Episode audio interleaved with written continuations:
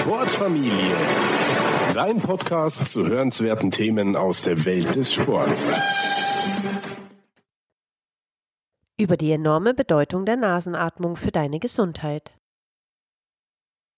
Heute erklären wir dir, warum die Nasenatmung so wichtig für deine Gesundheit und Leistungsfähigkeit ist.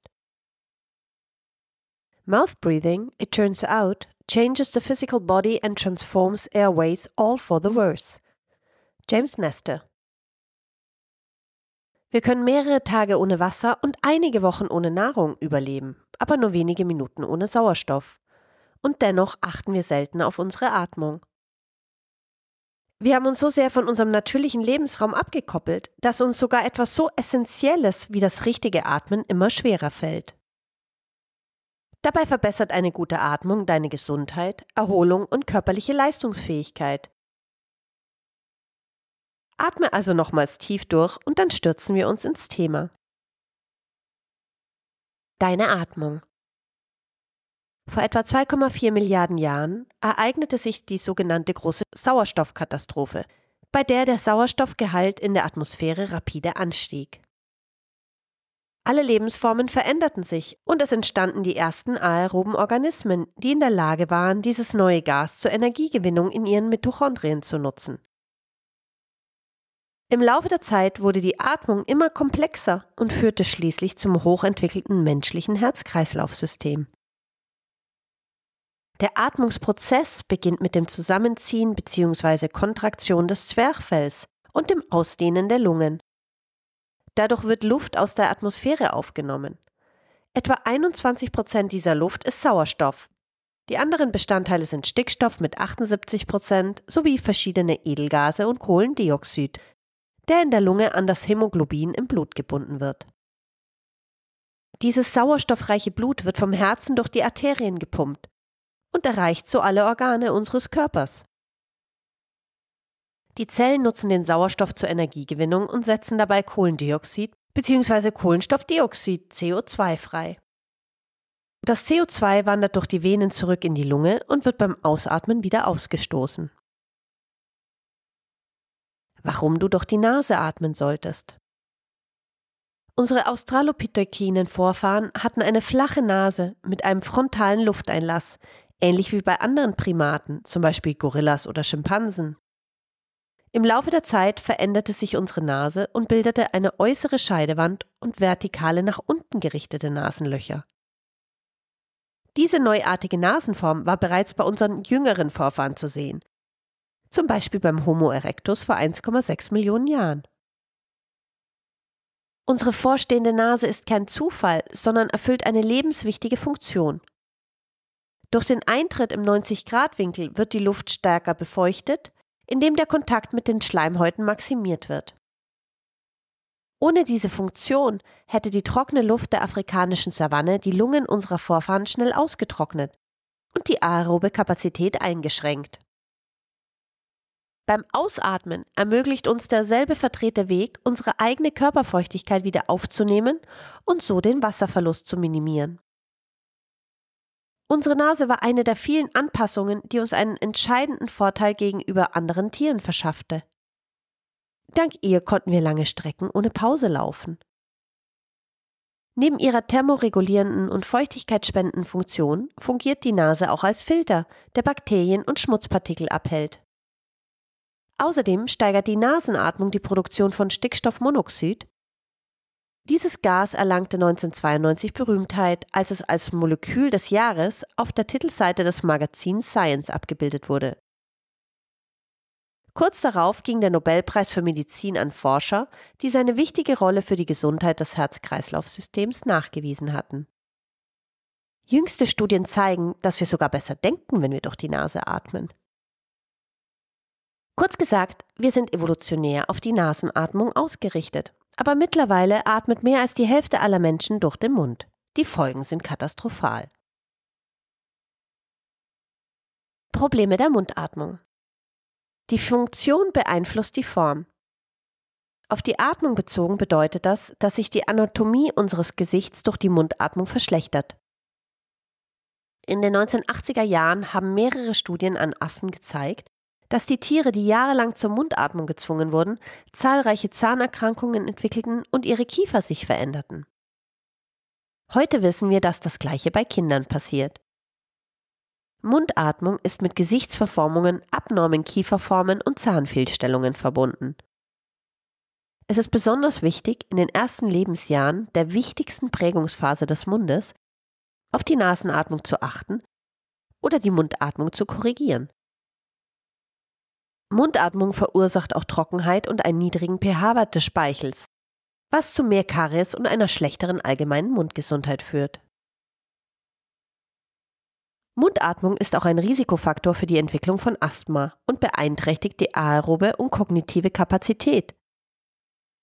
Schließlich führt die Mundatmung auch zur Überatmung, einem Problem, das wir uns nun etwas genauer ansehen. Probleme durch zu viel Atmen. Durch den Mund atmen wir nicht nur schlechter, sondern auch zu viel. Die meisten Menschen atmen zu viel und das scheint mit Krankheiten wie Asthma oder koronaren Herzerkrankungen in Verbindung zu stehen. Wir sind es gewohnt, Sauerstoff als positiv und CO2 als negativ zu betrachten. Aber der entscheidende Punkt ist das Gleichgewicht. Tatsächlich schenkt dein Gehirn dem Sauerstoff keine große Beachtung, denn bei normaler Atmung ist das Blut bereits mit Sauerstoff gesättigt. In den meisten Fällen liegt der Blutsauerstoffgehalt zwischen 95 und 99 Prozent. Was wirklich wichtig ist, ist nicht, wie viel Sauerstoff du im Blut hast, sondern wie viel du verbrauchen kannst. Und das hängt zum Teil vom Vorhandensein von CO2 ab, und zwar aufgrund des sogenannten Bohr-Effekts. Der dänische Physiologe Christian Bohr entdeckte 1904, dass das Hämoglobin seinen Sauerstoff leichter an das Gewebe abgibt, wenn der CO2-Gehalt steigt. Wenn du aber zu viel atmest, vorwiegend durch den Mund, bleibt das CO2 niedrig und das Hämoglobin gibt weniger Sauerstoff ab. Neben anderen negativen Effekten verstärkt dies Asthmaanfälle und Angstzustände. Paradoxerweise verringert sich durch die Überatmung die Sauerstoffverfügbarkeit auf zellulärer Ebene. Dadurch sinkt unsere CO2-Toleranz, was dazu führt, dass wir erneut zu viel atmen und der negative Kreislauf immer weiterläuft. Was meinen wir mit niedriger CO2-Toleranz? Das Gehirn überwacht in erster Linie die CO2-Ansammlung und nicht den Sauerstoff. Der Atemreiz entsteht nicht wirklich durch Sauerstoffmangel, sondern durch einen scheinbaren Überschuss an CO2. Aber eine Überempfindlichkeit gegenüber Kohlenstoffdioxid führt dazu, dass wir den Wunsch verspüren zu atmen, ohne dass tatsächlich die Notwendigkeit bestünde. Wenn du deine CO2-Toleranz verbesserst und dadurch deine Atemfrequenz reduzierst, verbessert das deine Gesundheit und sportliche Leistung. Eine Möglichkeit, dies zu erreichen, ist die Anwendung der Boteco-Methode. Die Boteco-Methode. Der russische Arzt Konstantin Buteyko analysierte in den 1950er Jahren die Atmung von hunderten Patienten. Dabei stellte er fest, dass sich die Atmung mit zunehmender Verschlimmerung der jeweiligen Krankheit beschleunigte. Seine Argumentation lautete wie folgt. Wenn die Krankheit die Atmung verändert, kann eine Kontrolle der Atmung vielleicht die Symptome der Krankheit lindern. Basierend auf dieser Schlussfolgerung behandelte er tausende Patienten mit guten Ergebnissen und spezialisierte sich auf Asthmatiker. In den 1980er Jahren nahmen die russischen Behörden die Boteco-Methode in das Gesundheitssystem auf. Aber ist sie wirklich wirksam oder handelt es sich nur um eine weitere alternative Therapie, deren Ergebnisse auf den Placebo-Effekt zurückgehen? Beides. Obwohl ihr Erfinder behauptet, dass die Kontrolle der Atmung mehr als 100 Krankheiten heilen kann, gibt es bislang nur ernsthafte Studien mit Asthma-Patienten, in denen ihre Wirksamkeit nachgewiesen wurde. Ferner scheint die Boteco-Methode auch die Schlafapnoe zu verbessern. Ungeachtet der spärlichen wissenschaftlichen Beweise für die Wirksamkeit bei anderen Krankheiten sind viele von Botecos Prinzipien solide. Eine Möglichkeit, deine Atmung zu verbessern, ist der Control Pause Test. Atemtest oder Control Pause Test. Dieser Test ermöglicht es uns, mittelfristig eine größere CO2-Toleranz zu entwickeln und die Hyperventilation zu reduzieren. Die Ergebnisse bewerten unsere Fortschritte. Hier die Anleitung. Setze dich aufrecht hin, ohne die Beine zu überkreuzen.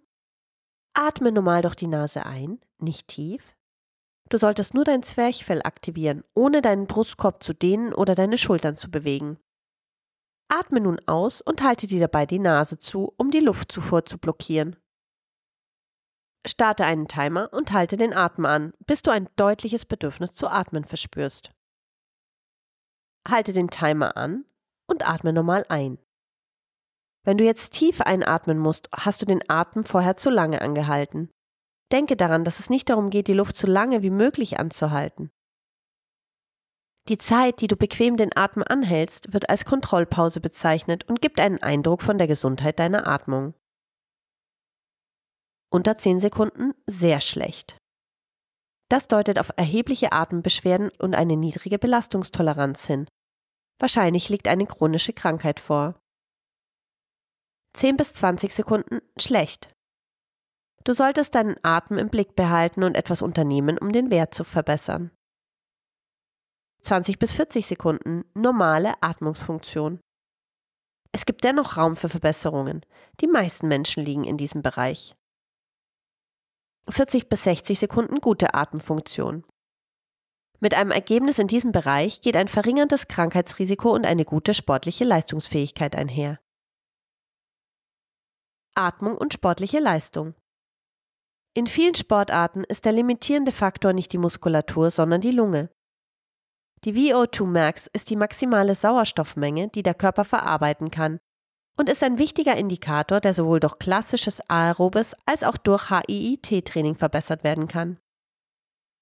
Bei fortgeschrittenen Mittel- und Langstreckenläufern mit ähnlichen VO2 Max-Werten gibt es jedoch noch einen anderen wichtigen Parameter für die Leistungsvorhersage die Laufökonomie. Sie ist definiert als Sauerstoffverbrauch bei submaximaler Geschwindigkeit, ähnlich dem Durchschnitt eines Wettkampfs. Eine Verbesserung der Lauftechnik, Krafttraining und die Nutzung der Hypoxiestrategien können diesen Indikator verbessern. Aber auch der Einsatz von Atemtechniken kann helfen. Es gibt einen Grund, warum die besten Athleten eine höhere Toleranz gegenüber CO2 haben.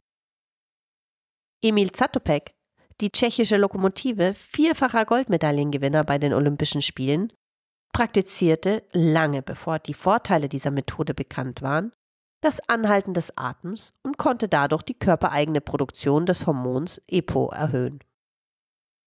Kurz gesagt, je mehr du beim Training durch die Nase atmen kannst, desto besser. Bei maximaler Anstrengung wirst du das Bedürfnis verspüren, den Mund zu öffnen. Versuche dem so lange wie möglich zu widerstehen.